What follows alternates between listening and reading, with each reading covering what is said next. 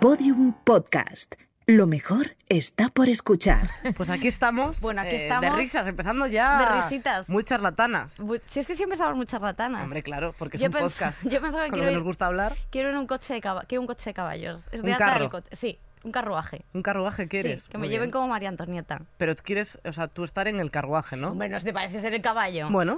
Hombre, quiero, que quiero es que me lleven en un carruaje. Los coches ya no están de moda. Ujú. Voy a poner de moda los carruajes. Más sostenible. No, Sí, luego menos, para peta. el, menos para el caballo. Bueno, pues bueno, miren, vale. Hay alguien siempre que tiene que salir Alguien que tiene que perder y no vas a ser tú. No me quiero que Eso desde luego. Pero me parece como muy guay que me lleven en caballo, lo he estado Ajá, pensando. Me parece bien. Y ahora te voy a contar una historia. Bueno, luego la contamos cuando venga la invitada, la historia que os dije ayer del chico que me mandó un mensaje sobre la salud y la higiene de Bueno, los bueno, señores. no tengo palabras. Ah, lo tengo Sí, aquí luego- preparado para leerlo, pero lo leemos con la invitada. Sí, yo creo que, que está Que bien para que, no, para que no se quede sin este dato. Y hablando de higiene, oye, ¿Qué tenemos... tenemos sobre la mesa? ¿Quién nos patrocina un cacho del programa? Gerlup, nuestra gente. Eh, bragas, Menstruales. Menstruales. Eh, bueno, bragas menstruales. las os- mejores bragas. Yo ya las he Porque las que no son menstruales no interesan, no es broma. Eh, pero esto está muy bien. Yo las he promocionado en Instagram muchas también, veces. es verdad. Tú también has hecho la promoción, Sí. pero yo más. No, yo he no, hecho más. ¿Sí, tú Yo creo que he hecho más que tú. Bueno, pues entonces, es que jolín. están encantadas conmigo. Porque menstruas que, que, vamos, dejas un agujero en la braga cada vez que menstruas. Yo soy de, de menstruación, de flujo fuerte. De hecho, bueno, pues hay aquí como bragas acordes con el, el, Claro. el flujo de sangre que tengas en ese momento. Tiene aquí como una cosa más. Joder, pues, pues la parte de lo que es el coño, eh, tiene una parte como, como con más toalla, Más que absorbe más. Y os Eh, juro de tiene, verdad que- tiene su forma técnica que se dice de otra manera. A mí pero amigas me han dicho, tía, Sí. de verdad, no sé qué, que sé que lo has- a lo mejor lo has hecho por promoción. Os juro, por Está Dios, que están de puta madre. Tú las. A ver, hay que lavarlas. O sea, no me vengáis con que Claro. uséis unas bragas en siete días de menstruación. Claro, porque claro. eso ya es que sois eh, muy guarras. Eso pero no, o sea, no. pero la cosa es que, si eh, por ejemplo, para dormir, para dormir son a mí me viene increíble, porque siempre que voy con otra cosa se me sale pa' un lado, mancho la cama, no sé qué, no sé cuánto, y parece es una matanza O por cuando, la por mañana. ejemplo, últimos días de regla, que tú dices siempre que, cuando te- que los últimos días... Yo soy negacionista de los últimos días de regla, tú lo sabes. Claro, manchurro en las bragas del H&M. Por eso, entonces creo que es mejor para eso ponerte una braga menstrual de menos flujo. Y que además esto se limpia estupendo, pero no lo metáis son- en la secadora, que luego os te quedan las bragas como un polipocket. y luego me, me vengáis a mí pidiendo pan para hacer torrijas. Eso no. es. Así que nada, hay, Pues, hay muchos look. estilos, muchas cosas. También hay como, pues eso, en gris, porque, oye, también puedes querer ir, ir vestida con una braga como un poco fea. Todo lo que queráis, como yo, que yo siempre voy como con colores que no pegan. Podéis llevar gris, negro, un poco más de licra en plan sexy. Había cosas como con encaje. ¿no?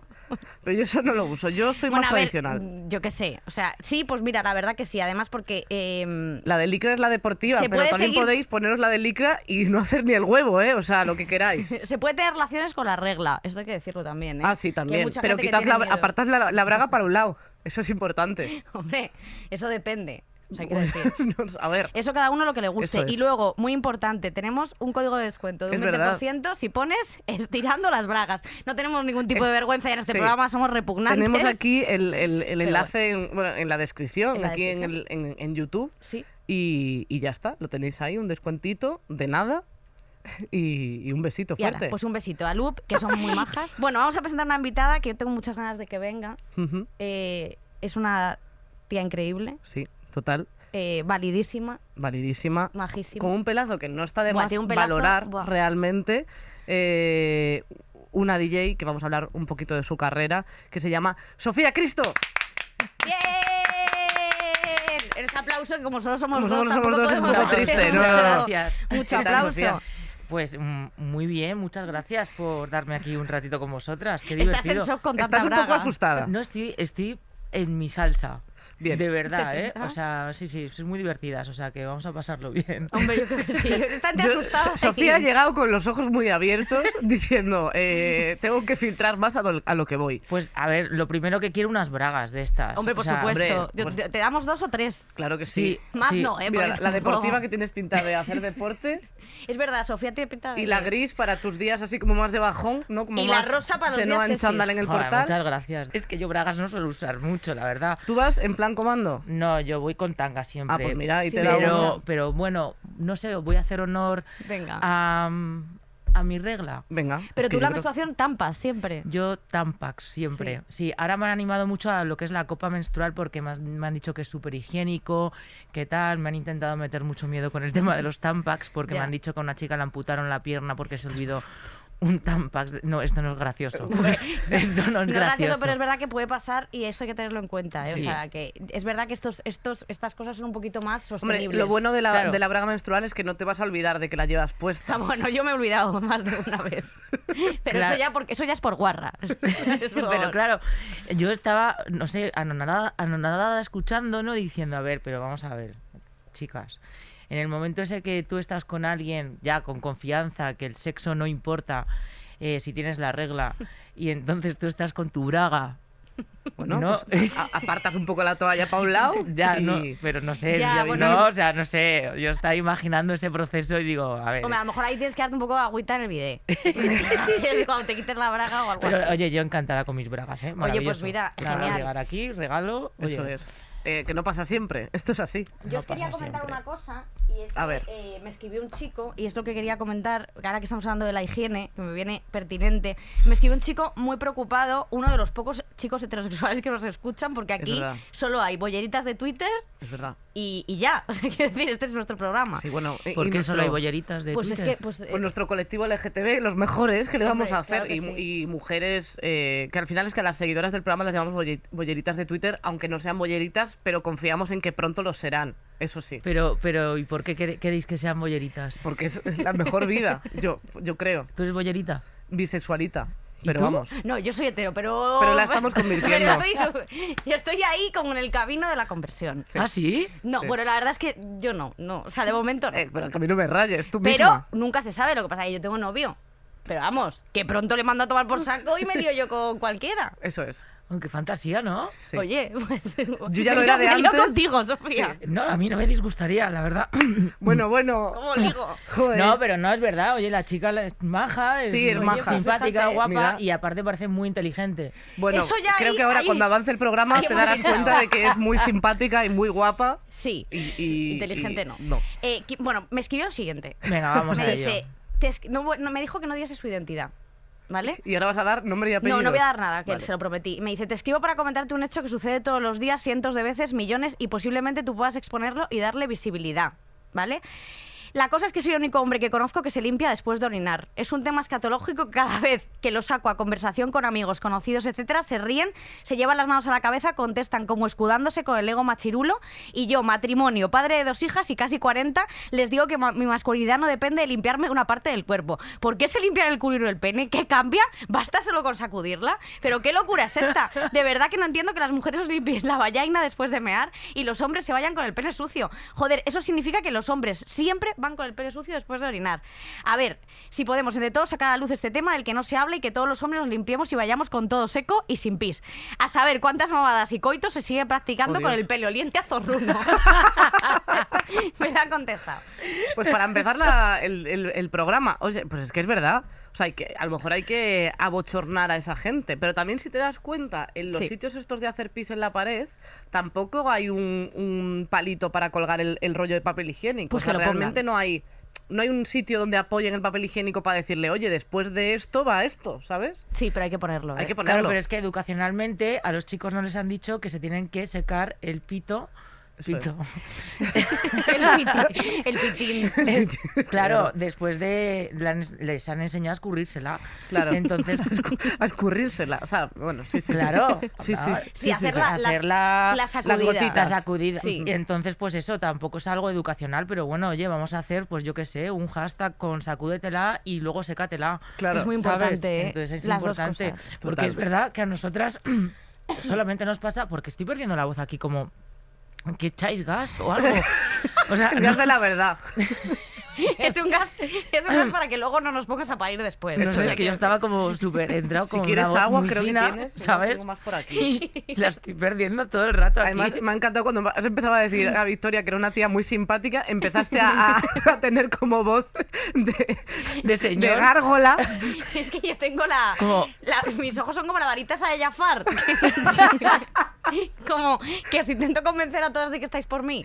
Que to- es que todo el mundo está por mí, ¿eh? Es decir, yo ligo muchísimo, ¿eh? Sí, sí, sí. Vamos. Sí, sí, Soy una sí. rompecorazones. De todas formas, yo todos los días salgo de mi casa como si fuera a encontrar el amor de mi vida. ¿Sí? Sí. ¿Pero tú todavía no has encontrado el amor 100% de, de tu vida? Bueno, es que eh, hay muchos amores en Sí, la vida. claro. Entonces, De el amistad, próximo que. eh, o sea, yo todos los días salgo con la actitud de que va a ser eh, el, El mejor día. día. de mi vida y que voy a encontrar a la persona Joder. de mi vida. Hmm. Pero nunca se sabe lo que puede pasar. Entonces, es a lo verdad. mejor, pues llego aquí a estirar el chicle y eres la mujer de mi vida. Oye, pues mira, sería el o a lo mejor alguna por ahí. Pues. Vea, vea, vea, levanta. Es que no pierde una la tía. Vea, ya ¿Por está qué no? O a lo mejor un hombre, porque ahora nunca se sabe. A lo mejor es la energía. La energía de mi vida puede estar por aquí. Bueno, Oye, pues mira, mucha intensidad. vamos a ver qué pasa. Claro, o sea, Oye, yo... intensidad, pero No, bonita, no, pero intensidad ¿eh? bonita. O sea, yo soy de, o sea, hay que, hay que vi- vivir la, la vida a tope, que es como muy tal, pero es que es verdad. O sea, si no te levantas diciendo, pues me va a ir bien hoy, pues, pues quédate en la cama y ya vas viendo. Esa es mi mentalidad. Quédate en la cama. Claro. Claro, si se lo de Si follar, no, pues sería, increíble. Es que tú eres muy romántica. Yo sí, mucho. ¿Sí? Sí, pero que se puede, sí. com- o sea, se puede compaginar con follar. Es- o sea, las dos cosas se pueden Pero yo hacer. también soy romántica. Ah, pues ¿Sí? mira, es que ser romántica es increíble. Claro. Pero a mí tu pensamiento me parece romántico. Es que es bonito. Porque pensar en la persona de tu vida y demás es muy romántico. De idealizar un poco. Pero a mí, o sea, yo soy así. Mira, somos lo que pensamos y atraemos lo que, lo que pensamos y lo que proyectamos. Habrá momentos en la vida que te vengas abajo, pero luego otra vez hay que volver a venirse arriba porque es una cuestión de uno mismo, de creencia, de creencia tuya, de fe, act- actos de fe, como dejar las drogas. Sí, sí, es mucha ciencia, medicina y ponerte en tratamiento. Es que pero es es también. un acto de fe. Total. Es un acto, y aquí voy a decir, es un puto acto de fe. Porque si tú no te lo crees, te puedes meter en el mejor centro del mundo que no te vas a recuperar. ¿Sabes? Esto es así. Total. Y el amor igual. Si tú no te crees que vas a encontrar la persona de tu vida, es que no vas a aparecer porque no vas a vibrar en la frecuencia del amor. Y es así, tú hoy vas a salir por aquí y vas a encontrar a la persona de tu vida, pero si no es hoy, a lo mejor es en un año, pero la vas a encontrar. Joder, Sofía, macho, eh, ¿qué, qué- qué- Es muy- qué piquito tienes, hija? ¿Quieres darme un Que abrazo? estoy emo- ¿Quieres- que ha sido bonito, Joder, es que este programa ya empieza muy Joder, intenso, tía. de verdad. Qué bonito. Muy bonito. Hombre, bueno, ya que estamos... Ya que estamos, ¿me quieres Es- tocar un poco a ver si te gusto? Vale, se van a abrazar. Bueno, ya es que esto desde aquí... Bueno, bueno, bueno. No, El primero, mira, Qué nombre. es que Victoria da abrazos de mierda. Por... Un abrazo de, así de terito. No, no, ella, ella hace eso. Es que yo soy muy, muy si vas a buscar. Sí, no, No, no, hombre, ya sé que no no. es por ti, es en general. Puede abrazar así a cualquier persona del Sí, hasta, mundo. mi, hasta mis padres. Sí, Eh, es verdad. Vamos Eh, a ver. Vamos a poner la cabecera. Y vamos a empezar Vamos a de recomponernos de este momento bonito Sí. de la de cola que se la siga limpiando la cola, ¿no? Por favor, sí. Limpiaos la cola y Marisa, dale a la Por cabecera. favor, oye.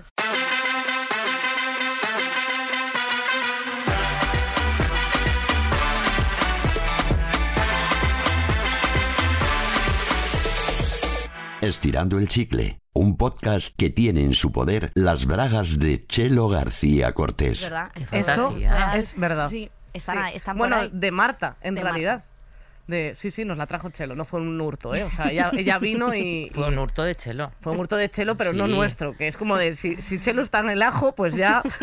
Sí, lo que me llama la sí. atención es que Chelo se quiera poner las bragas de Marta. Sí, bueno, yo no juzgo, pero. Eso es como algo muy... ¿No? Era buena braga, Es ¿eh? un poco o sea, eh, creo que. No, porque la hemos cambiado, claro. Con el cambio de temporada hemos cambiado de. Eran unas bragas muy bonitas de lunares, yo me Sí, acuerdo. Sí, sí, sí, muy bonitas, de de, de licra y tal, sí. Eh, yo, eh, vamos a empezar a hablar de, de lo que vamos a hablar, ¿no? Sí, estamos hablando de, pues, eh, al final de vivir de la noche y Sí. de, de la fiesta y, y- La que te y va a todo. dar esta. Eso es. bueno, bueno, bueno, vamos fuerte.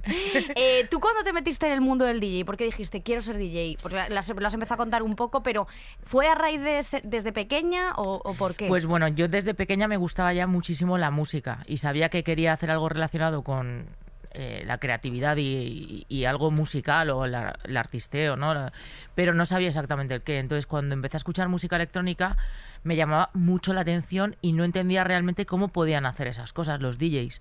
Yo no sabía si era que lo mezclaban, es que no, no lo entendía, o si de repente en directo empezaban a, a crear los sonidos, o pero alucinaba cómo se fusionaba un tema con otro, eh, de dónde salía a lo mejor eh, cada sonido, o sea, flipaba. Entonces, una, conocí una noche de fiesta a, a unos amigos que a día de hoy, pues una de esas personas sigue siendo como mi hermana, una de mis mejores amigas, y ella era DJ. Entonces, pues bueno, pues un día estando en su casa, eh, me dijo, prueba. Eh, yo ya tenía mis ídolos que eran DJ Marta, todos los DJs del Radical, Contact, todas las mm, fiestas míticas y el KM de Benidorm, todo, todo este Sí. rollo de la Mm. ruta, de todo. Total, que mi amiga me dijo prueba y yo por primera vez toqué unos vinilos y empecé a entender un poco cómo, se Cómo hacía iba. y cómo era.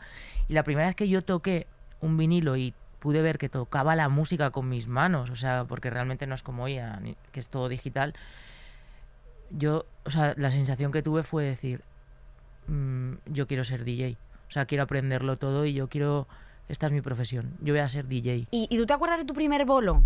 O sea, decir, ¿cuál fue tu primer bolo? Yo me acuerdo del. Sí, me acuerdo de, mu- de, muchas cosas. Me, me acuerdo de la primera vez que me dejaron poner un tema en una discoteca. Me acuerdo hasta de la mezcla. Porque yo estaba, yo claro, yo era muy seguidora de Di Marta. Entonces, claro, yo me la- me- le iba a ver al escándalo en Villaverde. eh, Claro. bueno, en Coslada, estaba en Coslada. Entonces, claro, como ella sabía que yo era tan seguidora y yo estaba siempre ahí, en plan DJ Marta, DJ Marta y tal, yo quería pues hacer las mismas cosas que ella hacía. Entonces me dijo, ven, sube a la cabina. Y entonces me dejó hacer dos mezclas, que era un tema de DJ Nano que se llamaba Fucking in the Sky y otro que se llamaba Truth, Love, Never Die, que era un cantadito. Entonces yo tenía que hacer que coincidieran al subidón. Y yo me acuerdo que ese momento de coger la aguja y tener que ponerla en el disco, que era, me hacía así la mano, claro, Te flipa. temblaba. Sí, sí, me tenía que ayudar ella porque es que yo me quería morir. teniendo la familia que tienes, supongo que, o, o o a lo mejor me sorprendo, que habrá gente como más, o sea, que, te, que no tenía mm, como fe a lo mejor o tenía prejuicios contigo de primeras. Claro. Ya ves. Porque claro, al final es como de, pues, como de esta es famosa, entonces es como de es DJ, pero, pero no. O sea, como teniendo que ganarse Sí, el respeto, más- como si... Sí, a ver, y, y todavía a veces hay hay gente que le, que le pasa, pero a mí eso me da exactamente igual. Al principio lo llevaba muy mal, porque era como que yo renegaba muchísimo de- del nombre de, de mi apellido. Imagínate un apellido tan bonito como Cristo, ¿sabes? O sea, era como, por favor, que nadie me relacione con esto, Claro. que yo tengo que ganarme mi, mi puesto, respeto, sí, tal, como el respeto, pero en realidad era un trabajo que tenía que hacerme. Eh, de hecho, si me encontraba en un cartel Sofía Cristo, eh, yo no pinchaba, me iba.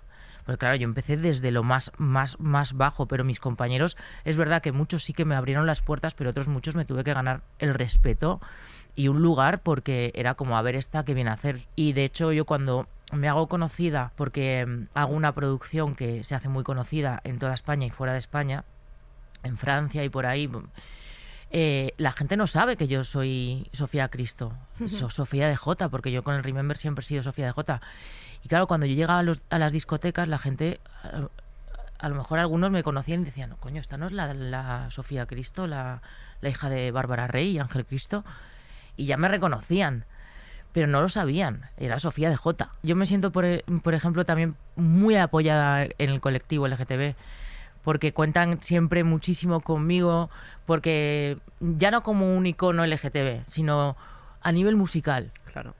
Eh, apoyan mucho mi música, les gusta mucho mi trabajo y llevan creyendo en mí desde el minuto uno que empecé con la música. También para mí es muy importante transmitir eh, sobre todo la alegría y el, el que sepan que se pueden pasar una noche increíble no solamente con buena música, sino de una manera sana.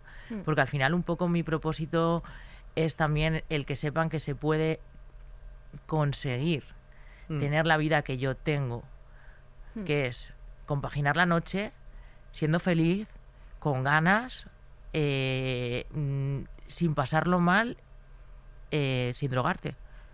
Porque yo es una decisión que he tomado yo. Entonces Claro. es un poco que yo, es, es como que estoy haciendo un propósito en conjunto, que es unir música, noche, vida sana y ser feliz.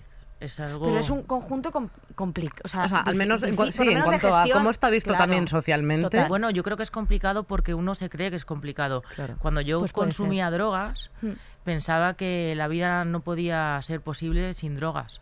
Era una creencia que yo me había creído durante toda la vida porque desde pequeñita era lo que había vivido. Me habían programado, primero que la sociedad está muy castigada, porque nos programan siempre yo misma trabajo en programas de televisión o trabajaba, porque ahora mismo pues no estoy trabajando en la tele, pero mm, eh, trabajamos en programas que solamente estamos, eh, pues eso, siempre con la vida privada, la vida privada, cotilleo, tal, no sé qué. Luego las noticias son siempre, pues, noticias negativas. No hay un telediario que digas, vamos a hacer un telediario todo de noticias positivas. Sí, de, Sería hoy la ha hostia. salido el sol para todos, no. Sí, ¿te imaginas? Matías Prats. Así diciendo, No. el sol para todos, no. Oye, pues estaría bien, ¿eh? Sería la hostia. ya. Luego, encima, vamos creciendo, pues ya nos vamos programando también para vivir en una sociedad que si empiezas a probar determinadas sustancias, tal, no sé qué, pues también tú te vas haciendo tus creencias. Sí. La enfermedad de la adicción es una enfermedad que está ahí, que la puedes desarrollar o no. En mi caso, yo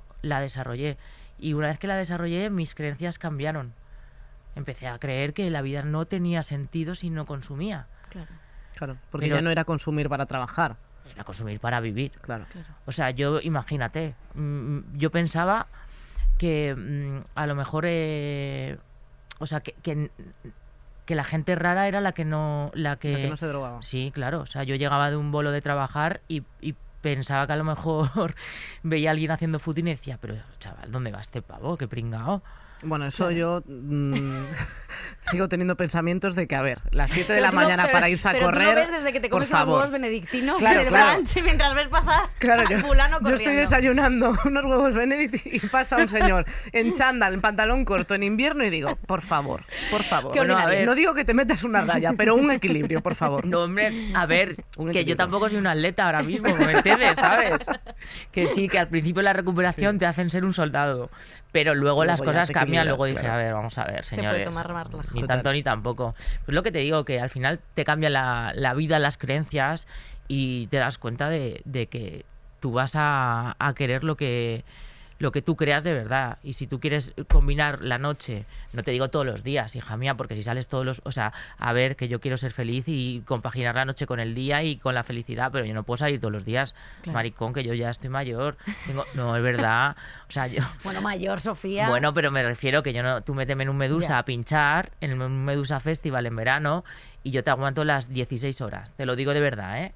Y pinchando a las 8 de la mañana y todo, pero ahora, me- luego me toca recuperar. Luego el día siguiente, eh, un puente, por favor. Me Luego tengo al que día siguiente, claro, tienes que tener que te pongan un suero. Me tengo que recuperar. Es Hombre, que la- claro. sí, la recuperación. No, pero a mí lo que me parece difícil es eh, el hecho de haber pasado una adicción y poder volver a ese mundo en el que Que tienes asociado también claro, a que algo. tienes tan asociado, que está tan presente todo esa, todas esas sustancias, incluso, pues es que todas, o sea, quiero decir, es que al final... eh, y poder, poder seguir currando. en- O sea, me, me parece como que la, el ejercicio tuyo me parece, me parece muy potente. O sea, me parece como un trabajo que has tenido que construirte un huevo. Sí, a ver, es que no es de un día para otro. Es que para estar como yo estoy ahora mismo han pasado nueve años. Entonces sí que es verdad que esto lo llevo ya practicando bastantes años de, de pinchar en, en este tipo de festivales y tal, pero yo me retiré mucho tiempo del escenario de consumo y de la noche. Pero también te digo una cosa, cuando ya empiezas a practicar ese tipo de vida, haces una muy buena recuperación, eh, te pones en contacto con el estilo de vida sano, Hmm. eh, descubres que hay otro mundo. Hmm. Una cosa es el planeta donde vivimos y otra cosa es el universo que creamos. Claro. Entonces al final te das cuenta que en ese universo también hay personas que no consumen drogas, hay otro tipo de... empiezas a conocer otra gente, Hmm, que si solamente vas con junkies, Claro. y yo lo digo con cariño, ¿eh? pero es verdad, si solamente vas con adictos, Hmm. que solamente conoces adictos, Claro. Ya. ¿sabes? Se te abre una Sí. cantidad de posibilidades en la vida que es maravilloso. Ahora, si te quieres recuperar bien, tienes que renunciar a un montón de cosas durante unos cuantos años. Esto no es, ay, me voy a recuperar. Yo, Sí. yo entré en recuperación y yo decía, buah. Al mes y pico, dos meses, pensaba que iba a estar. eh, yo tenía una fiesta en el Orgullo ese verano en un yate con un montón de pibas y yo decía, entro- "Eh, venga, venga, venga, Claro. venga, rápido, recuperadme. Claro, venga". claro, yo decía, vamos, yo en dos meses, yo digo, entro, me desintoxico Y ya está. y, estoy estoy, para salir en dos meses y eh, Claro. en el- en el yate con todas las pibas. Claro, yo decía, a ver cómo lo hago, porque claro, dos meses eh, yate sin tomar, digo, hostia, esto va a ser complicado. Digo, pero bueno, ya está, lo, lo haremos. Claro, yo no sabía que yo iba a entrar ahí y no iba a salir. Claro. Porque al principio te van bandeando un poco para que te vayas cogiendo Confianza. confianza. La con- también. exacto. Y ya entré y no salí. Y ya al mes yo decía, "Mm, yo no sé. Digo, Yo creo que no llego al barco. Podéis mandar un WhatsApp para decir que no, que busquen a otra. Creo que me voy a quedar aquí más tiempo. Y al segundo mes dije, me parece a mí. Que no voy. Y al tercer mes ya me dijeron, regálanos un año de tu vida. Y dije, no hay, creo que no hay barco. Claro, y me, creo que me tengo que quedar aquí un tiempo. Claro. Y realmente ya entras en tratamiento y ya entiendes que o es vivir o morir. Eso es así. Y cuando decides vivir es cuando ya entras en tratamiento y dices, venga. Haced conmigo lo que queráis. Ya era barcos. que ya. Y, y cuando ya vuelven los barcos, eres la puta ama. Ahora tengo barcos. Tengo Bueno, Tengo viva. porque eres Zetangana ahora, Sofía, tampoco me parece. Hay que poner un disclaimer de, o sea, aunque te, te, te recuperes de tu adicción de las drogas, no te brotan los barcos de Ni ti, las pibas. ni las pibas. Hay que Es ser una, persona metáfora. Simpática. Es una metáfora, joder. Tengo Pero, barcos. pero yo te veo capaz de tener barcos y. Pero y sí. pibas. Bueno, a ver. O sea, la metáfora es Esta que sí. está por ti ya. Hombre, ya vale, ¿eh? ¿En serio? No, oye, que, que- que- oye, déjame paz. Que es que me parece. No, aquí siempre tiene que haber un, un, un, un queerbaiting de esto. ¿Cómo lo llamáis vosotros? Escucha, a mí la palmadita esa de mierda que me ha dado no me ha molado. O Ya, pero es así con todo el mundo, No, ni de ¿eh? coña. O Ya no le ha sea, gustado. ya el toque, el contacto físico no me ha gustado. A A mí ya no me no gusta. le gusta el contacto físico. Pero es que a mí ya no me igual. gusta ella. Ya. O sea, con ese contacto me, me has gustado más tú. Bueno, ya empezamos. Oye, no, no, no, es que ya no, o sea, no, no, pero esto no me Ahora parece estás bien. celosa. No estoy celosa, déjame en paz, ¿eh? Bueno, vale. A Eh, ver, em, yo quería retomar. eh, ¿Cuánto tiempo estuviste al final dentro de la clínica? ¿Un, un año? No, mira, estuve dos meses ingresada y luego, más o menos sí, a los dos meses, dos meses y medio, yo me di cuenta que si volvía a Madrid iba a recaer, que yo era carne de cañón. Ya. ¿Se dice así?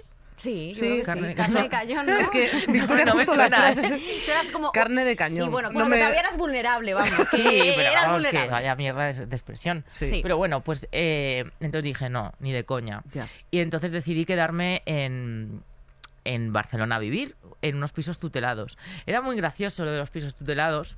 Hostia. A mí me resulta gracioso ahora porque yo, yo ahora, claro, ahora me hace gracia cuando no me representa nada esa persona, ¿eh? O sea, quiero que conste Sí. que para toda la gente ya que vea y escuche esta entrevista es como que para mí ahora mismo es que esa personita del pasado digo, pobre. Eh, Sí, Claro. o sea, qué mona. ¿Sabes? Qué mona yo. Qué mona era. Sí, pero el piso tutelado era guay porque eh, los terapeutas hacen como mezclas mm, muy variopintas, ¿no? Eh, Como el de cocaína con el de cannabis, el de tal Ah, con ¿sí? el de speed. Sí, porque según tu droga... Bueno, esto es tremendo, ¿eh? O sea, según tu droga te van poniendo Era como... como el We Are the Wall, We Are the Children, era como el de los porros. Os lo estoy De- contando, yo normalmente no suelo hablar. Esto es porque estamos entre colegas, Por, ¿eh? por favor. Porque os lo voy a explicar, ¿vale? Por, por, mm, una cosa cerebral mm, muy significativa es que cada uno se queda con el swing de la droga que consumía, ¿vale? Entonces, pues eh, los de porros pues eh, tienen como un swing muy suave, están siempre Tranquilo. pues muy tranquilos, con un síndrome un poco motivacional, no suelen tener ganas de nada. Los que normalmente hemos consumido pues mm, drogas más estimulantes como speed, cocaína, este tipo de drogas, pues llevas un ritmo más activo, todavía tienes un poco el pues eso, el nerviosismo ese de ese Claro. tipo de drogas, entonces es para contrarrestarnos, que aunque tú ya no estás consumiendo, se te queda un poco ese tipo de actitudes. Entonces, ¿qué pasa? Que nos ponían así en la casa, a mí me pusieron con pues con, con todos los amigos de mm, De Bob Marley. de Bob Marley. Real. Real. Por favor. Porque era como si uno se queda dormido y no le suena el, el despertador, no lo- o sea, que pasa y lo apaga, lo de los porros, pues llega el despido. Llega Sofía, venga, venga, venga, vamos ahí, venga, venga. O sea, era un poco- Sí. A era un poco- despertarse. claro, Claro. luego teníamos un cuadrante, porque tú piensas, Qué fuerte. claro, los de- Claro. era muy curioso porque todos los de marihuana son chavales de 18, 19, 20 Muy años. jovencitos. Que ya están desintoxicándose. Eh, No, pero es que ahora os cuento porque la marihuana alucinas. El THC, una de las drogas más chungas y con un porcentaje súper elevado de entradas en centros psiquiátricos, un 83% de entradas con pacientes con cuadros psicóticos Sí. a... Javier Giner, que contó en su libro Yo Adicto, también com- comentaba esto de, de la marihuana, que creemos que es súper liviano, pero que hay un No, montón no, de no, niños que entraban y niñas que entraban en la súper jovencitos en las clínicas de desintoxicación. Sí, Por esto. Sí, sí, sí, eh, es, es asombroso y aparte porque hoy en día es que los cruces sintéticos que hay son asombrosos, son cientos y cientos. Esto es una planta de cultivo una vez al año y al final se hacen cruces, es sativa, indica y azgana. Son tres tipos. Pues imagina, de esos tres tipos que antiguamente era lo que la gente consumía, ahora se consumen 200 cruces que se compran por internet, que se hacen pues eso en invernaderos, eh, pues eso, eh, sintéticos. mucho cuidado, eh, sí. Que yo tampoco es que sea una gran entendida de este tipo de sustancia, pero pues esto es lo que hay. Y luego están pues eh, otro tipo de sustancias como la Spice y todas estas cosas que se venden que te multiplica el efecto por 200.000 y entonces al final pues te causa unos mm, daños nocivos en el cerebro que son brutales. A lo que estamos. Bueno, total, que, mm, que no- nos contrarrestábamos así en el piso para hacer los cuadrantes, para todo, porque si uno a lo mejor tenía más pereza, pues el otro estaba más activo. Entonces esto era una, una paranoia, Claro. ¿sabes? Así que, pues Es eso. fuerte. sí, Pero sí, bueno, sí. imagínate si habían eh, alucinaciones, había movidas en el, en, en el centro que Dios me perdone, pero los chicos de marihuana, por ejemplo, había eh, casos en el centro que tenían mm, brotes psicóticos. Mm, Y esto lo, lo cuento en tono así, pero ya quitándole un poco hierro al asunto, Claro. porque Claro. pasaban muchas cosas y en un centro pues, te puedes encontrar de todo. A mí lo que más pena me da es eso, los chavales más jóvenes, pero que tienen realmente alucinaciones de decir, hostias, eh, gente que, mm, que se cree que les están espiando, con mm, eh, que les están escondiendo la- las cosas de sus armarios, eh, cogiendo las pesas del gimnasio y escondiéndolas en un sitio, o sea, con paranoia realmente brutales. Y estos son los más jóvenes, que son los que han tenido un recorrido más corto a lo largo de su vida de consumo que otro que a lo mejor llevábamos 15 o 20 años consumiendo un consumo prácticamente diario. O sea, imagínate. Qué fuerte. Pero tú cuando dices simplemente por... O sea, cuando dices, oye, tengo que, tengo que parar. Pues bueno, yo, yo al final eh, mm, lo hago en un momento de mi vida que ya es una cuestión de pérdida de identidad. O sea, cuando yo ya realmente toco fondo y, y no quiero más seguir así. Claro, Cuando pierdes absolutamente todo, cuando el sufrimiento es insoportable. ya. quizá cuando sufres tanto y ya no quieres sufrir más, ¿no? Entonces es, Claro. es, eh, me miré al espejo y ya dije, "Mm, no quiero más esto, ¿quién soy? Y no sabes quién eres y entonces es cuando realmente además ya incluso te, te- la gente de tu entorno y la gente que realmente en ese momento pues te quiere mucho y a lo mejor incluso la estás perdiendo y la pierdes y te hacen ver que en cualquier momento te van a encontrar muerta en, en algún sitio. Entonces eso, eso es el mejor momento, ¿no? Yo con los pacientes trabajo mucho eso porque al final mm, yo trabajo con mucha gente, yo trabajo en un centro que se llama Forum Therapeutic y yo soy intervencionista familiar. Yo al final soy el nexo de unión a que los pacientes entren al tratamiento. Y siempre cuando contactan conmigo están ya en ese punto, en ese punto en el que ya lo están perdiendo todo, ya van a perder a su mujer, a sus hijos, el trabajo, si no lo han perdido ya todo, y están en ese punto que dicen, eh, joder, es que mi vida es... Ya. ya no me queda nada. Entonces cuando no tienes más opciones ya, es en el momento en el que dices, Que es la Ya. opción o me dejo ya completamente Sí. y... me lo he metido todo, Sí, me he snifado mi vida entera, me he bebido mi vida entera y es que es vivir o morir, Vivir o morir, tal cual. total. ¿sabes? Y, y al final es o haces la recuperación o te queda acabar en la cárcel, acabar muerto o acabar en un psiquiátrico. Y es que, oye, eh, yo creo que es mejor el cuarto camino, que es el único que es la recuperación y conocer, darte la oportunidad de conocer una vida que no conoces. Porque realmente es que no la conoces. O sea, un- una persona que empieza a consumir con 14 o 15 años, que es la, la edad más o menos que empezamos todos, porque desde el momento en el que tú te tomas una, un calimocho con tus amigos en un botellón o pruebas el alcohol en tu casa, se te enciende el circuito. Ya está. Aunque se vaya desarrollando poco a poco la enfermedad y haya un silencio clínico que se te está desarrollando ahí en silencio la enfermedad y tú no sabes porque tú todavía no dependes de la sustancia o crees que no dependes o está ahí.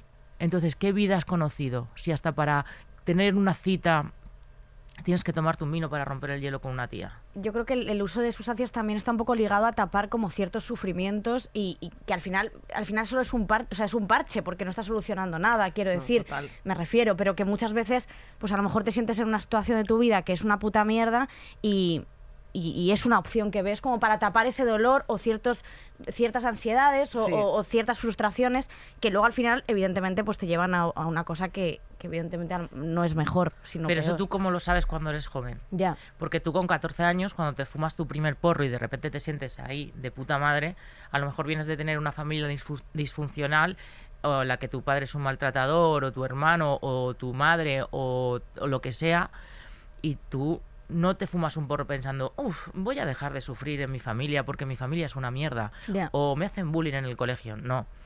Tú de repente dices, hostia, cómo mola. Qué guapo, un porro. Me hace estar guay.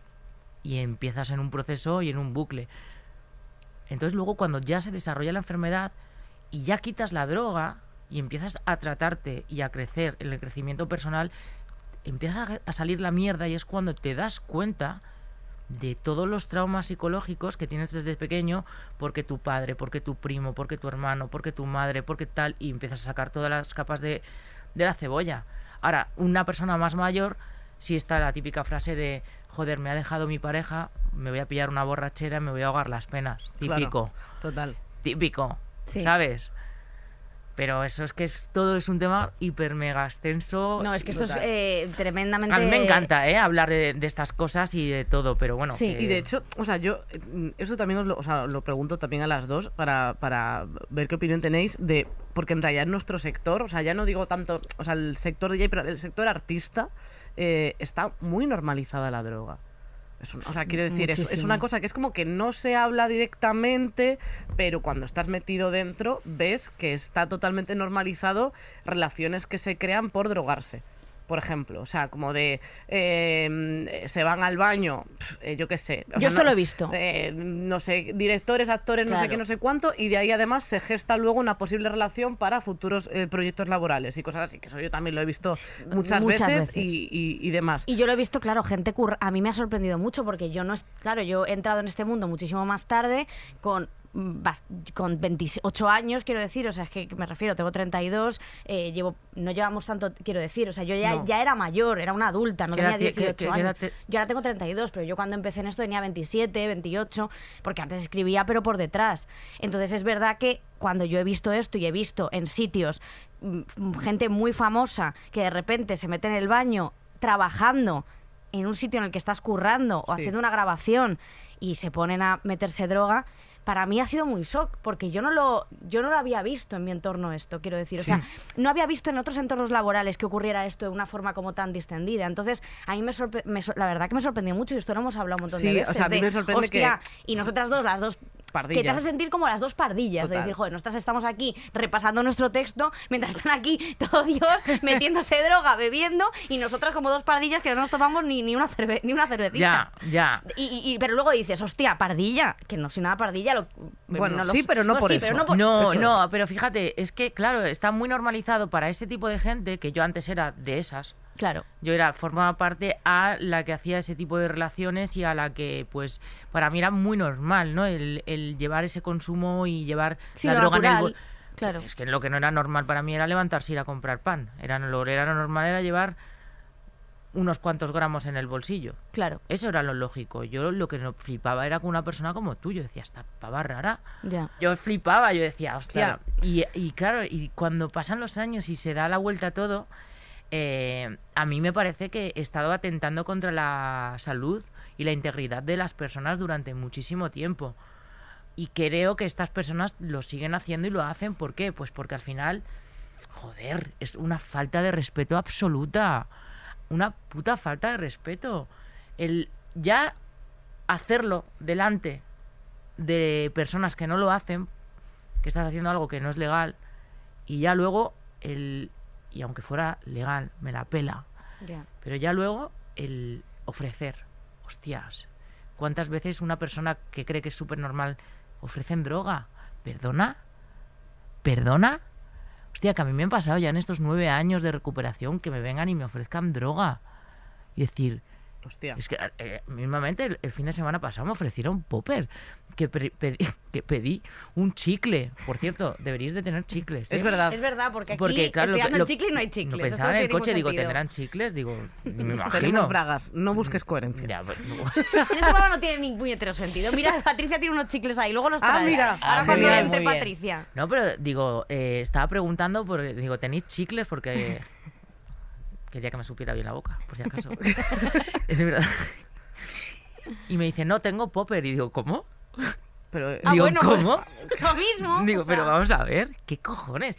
Y se lo dije, digo, tú estás, estás flipando, digo, pero ¿cómo se te ocurre ofrecerme y digo, y encima a mí? ofréceme otra cosa, ¿te imaginas, Lola? Eso es una Mira, yo mierda. tuve una época que, Dinero. que, Por ejemplo, que yo, yo estaba saliendo con una chica que estuve bastante tiempo con Bruna y, y, y entonces ella me decía siempre, por favor, me educó durante un tiempo para que fuera simpática con la gente. Porque yo tuve una época que no era muy simpática, ahora sí soy adorable. no, realmente un, un primor. Que sí, que sí. Estamos acojonadas. Sofía, somos lo que tú quieras. Eres lo que tú quieras. ¿Ves? Es que es- son lo que yo, son lo que yo crea. Es, es así, ha salido por la mañana diciendo, Van a ser lo que yo quiera. eso es. Y, y entonces me, me decía, por favor, Cari, tienes que ser más simpática. La gente cuando te pida fotos eh, es tu público y Tienes tal. que no darles un puñetazo, ¿te imaginas? No, porque, es una broma, es una broma. A ver, yo, yo es que hubo una temporada de estos nueve años, es que ha sido un crecimiento muy largo, ¿vale? Hombre, joder. y todavía claro. sigo, joder. Entonces había momentos que yo no entendía por qué si yo estaba en un garito tranquilamente Ya, te y pedían tal, me pedían, no, no toques. Ya. Entonces, luego ya bien, ¿vale?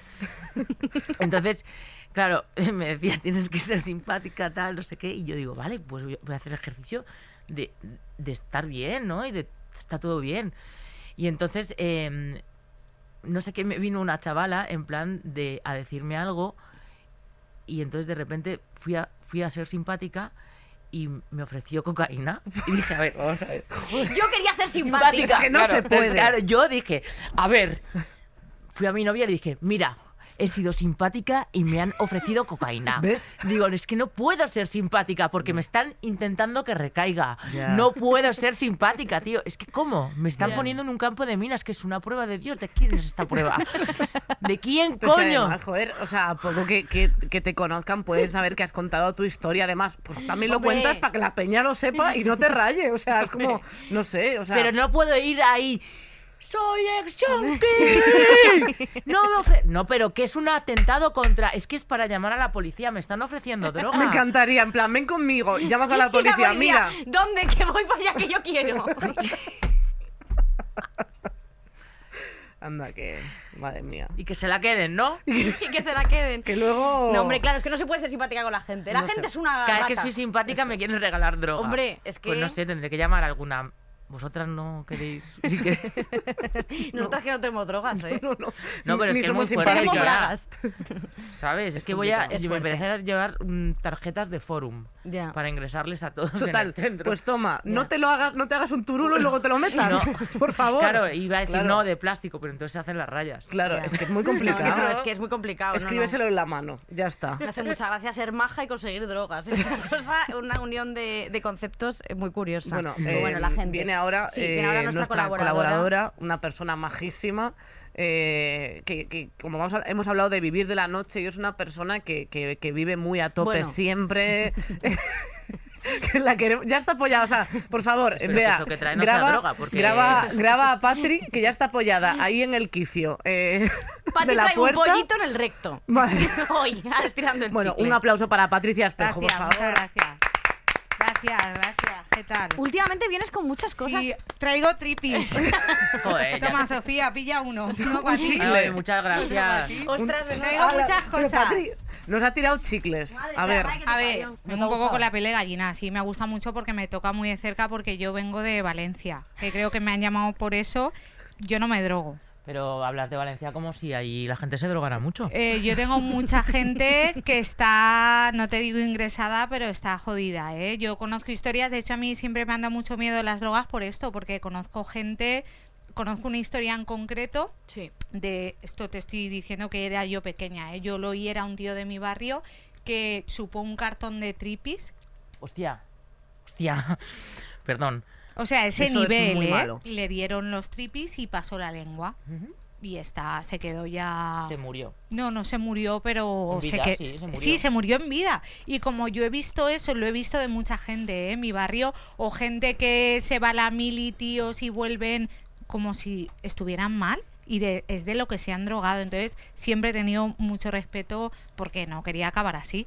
Pues mira, ahora que dices esto de Valencia, yo quiero aprovechar desde aquí para decir que en Valencia eh, tenemos Forum Therapeutic. sí, Eh, en- tenemos por toda España, pero Valencia para mí es uno de los mejores porque Mm. las terapeutas de allí son maravillosas.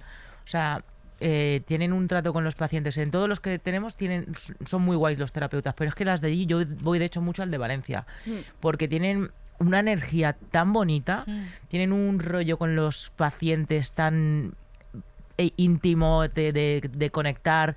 Eh, yo mando muchos pacientes a Valencia porque me llaman muchos pacientes de Valencia Sí. que están, no porque se droguen más en Valencia, pero no igual sé. un poco más, ¿no? Bueno, ser. a lo mejor por la poquito. brisa de la playa.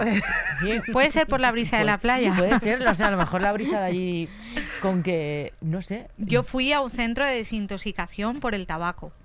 ¿Y qué tal te fue? Muy bien, dejé de fumar. Estaba muy enganchada al tabaco porque empecé a fumar muy jovencita y era en plan de es que dependo del tabaco, o sea, tengo un problema. Entonces fui al médico. Tú empezaste con seis, ¿no? Sí, yo creo que más jovencita. He fumado muchos porros.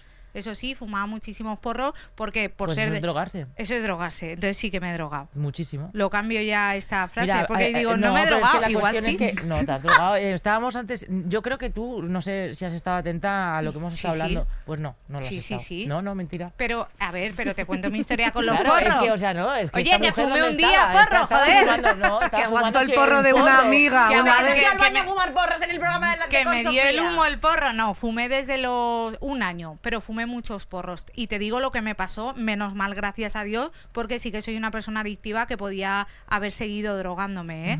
Eh, me dio mal un porro.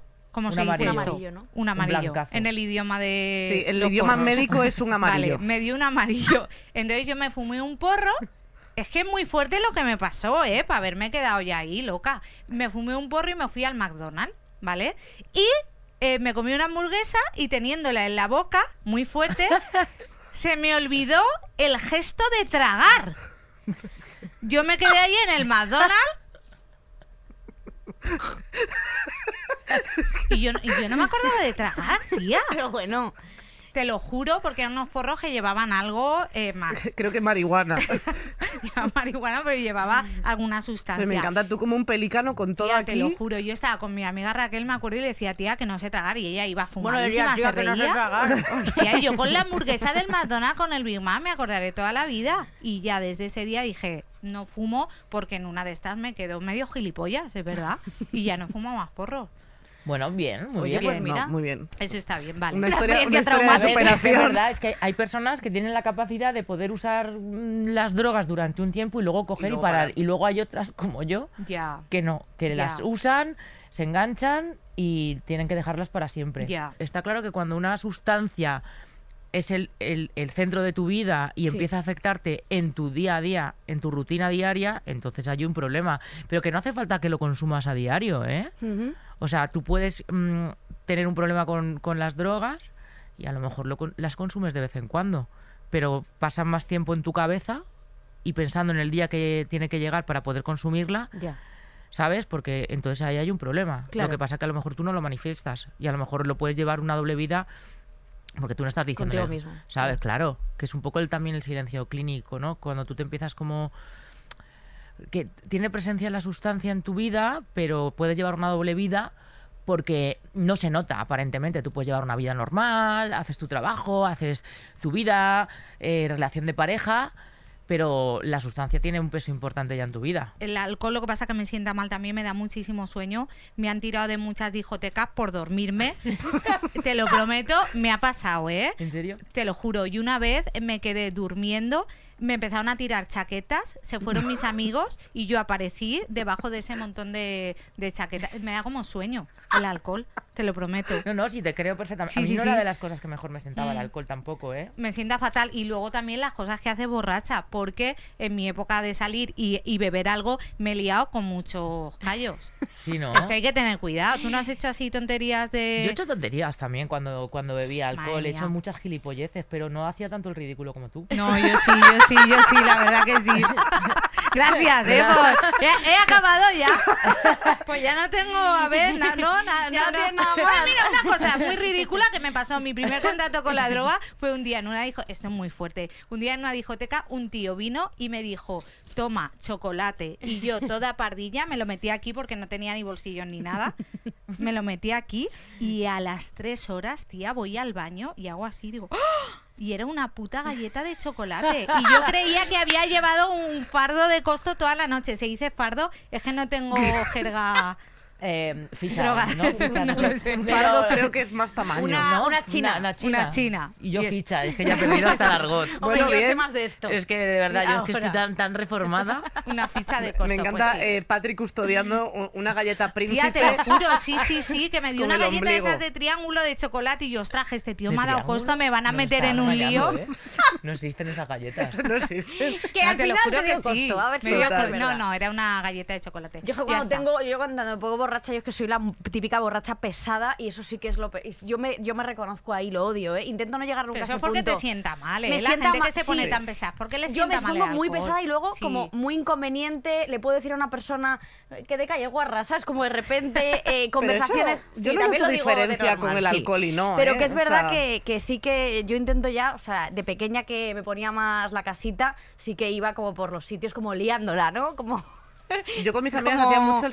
separarnos. O sea, cada una hacía su aventura. Sí. Y entonces Eso- luego eso no- a mí me encanta. a mí eso me, Me me encanta. Y luego nos juntábamos y nos contábamos no, no, en plan no, no me de... fascina. Oye, No. eh, bueno, es que de hecho, el otro día me acordé, mi, mi amiga Antía, y acabamos esto a punto, eh, me, en una discoteca, eh, me vino y me dijo, tía, he encontrado a Álvaro Soler. Y yo, bueno, de, de primeras tampoco me importa mucho, pero le dije, no creo que esté aquí Álvaro Soler, sinceramente, no lo creo, no lo creo.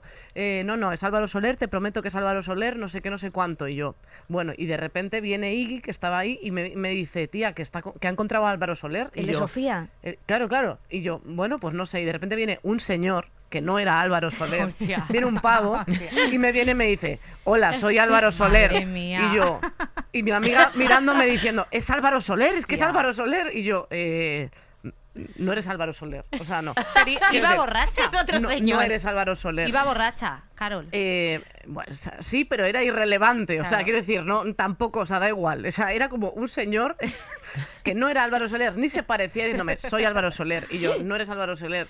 Y él, bueno, es verdad, eh, no lo soy, pero tu amiga me ha dicho que te lo diga. O sea, como que ella se montó un microteatro en toda la discoteca, convenció a toda la discoteca de que esta persona era Álvaro Soler y todo el mundo me venía a dar su testimonio de que era verdad que Álvaro Soler estaba en la discoteca. Pero a nadie le importa Álvaro Soler tampoco, Pero es que yo ¿sabes? tampoco O sea, creo que mi amiga le pusiera cara. No sé quién es. Uno que canta la de Mira, Sofía. Ah, oh, joder, oh, esa- ¿cómo esa Esa la pinchas No, es que- muchísimo, ¿no?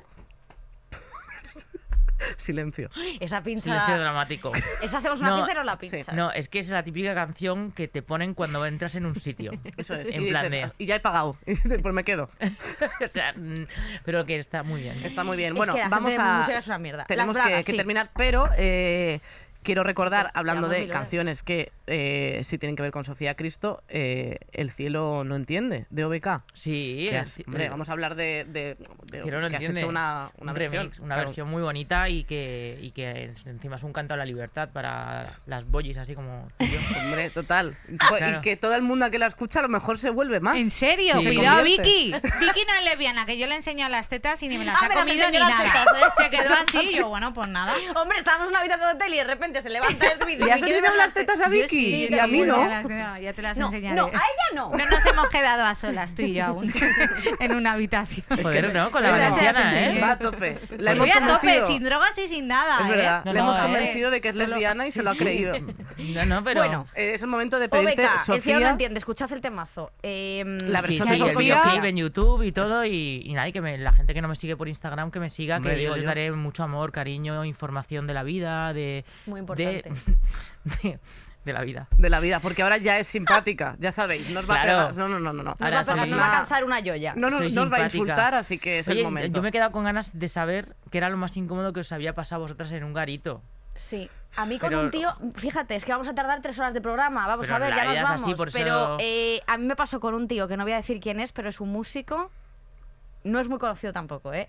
No, no sabes tú esta historia. Y me empezó a decir... Álvaro Soler. No era Álvaro Soler. Hablando con él, yo no estaba ligando conmigo, fíjate lo que te digo, ¿eh? No me voy a flipar porque sé, por ejemplo, hay mucha gente que está por mí, porque ya lo he dicho, ¿eh? Eh, Estas dos están. Quiquillo, por ejemplo, está por mí, Sí. que siempre lo digo. No, Quiquillo yo no, no Quiquillo, yo creo que no. y bueno, y el caso, si no estás por mí, ya lo estarás. Pero de todas formas, eh, quiero dec- y entonces me empezó a decir, bueno, es que yo no tengo, yo tengo pareja, me dice, me dijo esto, me dijo, yo tengo pareja, eh, mi pareja es alguien que a veces está, a veces no. Eh, me a contar este rollo. Era, era una, una adivinanza. Espera, mi pareja está, a veces no. eh, muchas veces eh, me hace daño, otras veces me da la vida, porque mi pareja es la música. Es que te iba a decir esto que es una canción, Madre una mía. puta canción. Madre mía. Bueno, y luego, y luego entró Andrea Bocelli cantando Vivo por ella. Sí, Guau. pero a mí me ha pasado, sí, bueno, pero que es que es también de conversaciones de borrachos que dices, bueno, pues al Qué final vergüenza. una, ¿Ves? una es que estas, vergüenza. estas cosas yo no las tengo que aguantar y Claro. si las aguanto realmente para mí son fantasía porque me alegran la noche. Claro, ya En te el momento Es lo de- que te iba a decir, tu que se libro. pasa A mí- muy a bien mí me cuando encanta. yo con mis amigas he vivido unas historias de, a veces de ambulancia, ¿eh? pero me he reído mucho. Sí. Es que, tía, yo recuerdo una vez, esa la, la tengo porque pa- no, pasó hace ba- poco, una amiga mía hablando con un tío, así, así, así, así, y se cayó y se abrió la ceja. Y yo, claro, era de... de verdad, Claro, no, pero Sí, es que a mí esas cosas me pasaban cuando iba puesta. Claro. Sí, a mí sí, esto ya claro, no me claro, pasa. O sea, claro. yo me acuerdo una vez que iba eh, de popper de popper. y te lo juro que es que me estaba sentada en una barra y... y- Acércate al este. por Es favor. que no puede ser. Patria, acércale el micro. No, no, es que si es que es una simulación... eh, por favor, por favor. No, no, es que es- eh, fue a hacer así y es que caía el vacío de una barra entera. Ostras. Hostia, de boca. Oye, pero escúchame, fue una fantasía es- ese golpe. ¿Y no te dolió? Ni te No me acuerdo. Claro. No me acuerdo de nada. Pero estas cosas solamente nos pasan a los descerebrados que vamos puestos. Somos subnormales todos. Ya. Otra vez me fui de una de, saltando de un podio a otro y no me di cuenta que había un hueco y desaparecí en la sala. O sea, desaparecí. pero ¿el mago pop? ¿No? ¿Este No, no, truco? pero imagínate. O sea, Hombre, era el mago popper. No, pero qué ver, no, el mago. el mago. Creo que es el mejor chiste que he escuchado en mi sí, vida.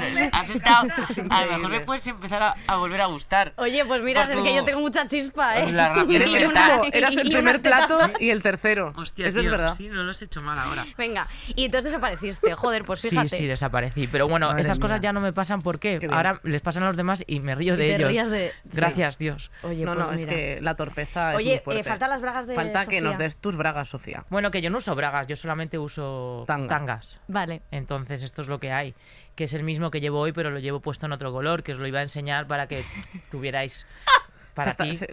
Oye, oye. Oye, oye, se está quitando el cinturón. Claro. Aquí hay tema. Eh, que enseño sí. las tetas otra vez, yo también, ¿eh? Que yo me animo. Pero vamos a ver, vea por Dios, haz un plano más, más abierto. No, pero es para que veáis que son el mismo modelo. Ah, Ah, amigo, mira. Claro, mismo modelo, pero diferente color. Claro. Estas son color carne.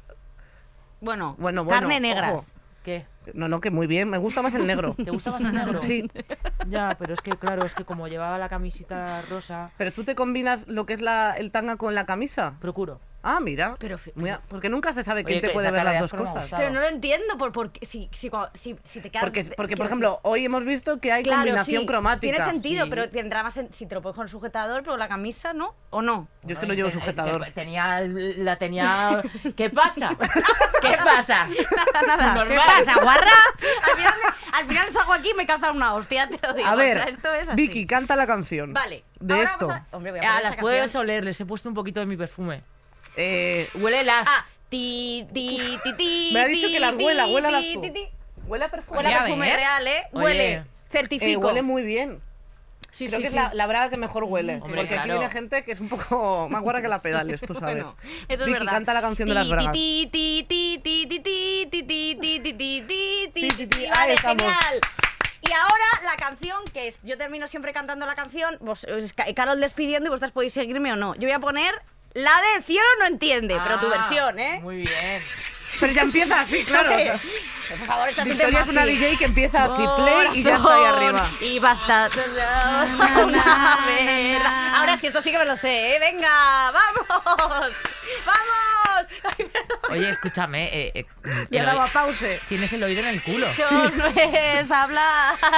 Tuririro, orilla ¿Está de cantando mar. Camela o el No tío lo sé. entiende? Ahora, ahora, Ahora, ahora. ahora. Un, dos, tres, cuatro, No. cinco. ¿Quién le dio pa, pa, pa, sentido a nuestro amor? Y sin ir A ciegas, nuestro ¿eh? amor. No, fui yo. Vamos, fue nuestro corazón. Hasta la semana que viene, hijos de nos queremos mucho. Adiós. Todos los episodios y contenidos adicionales en podiumpodcast.com y en nuestra aplicación disponible para dispositivos iOS y Android.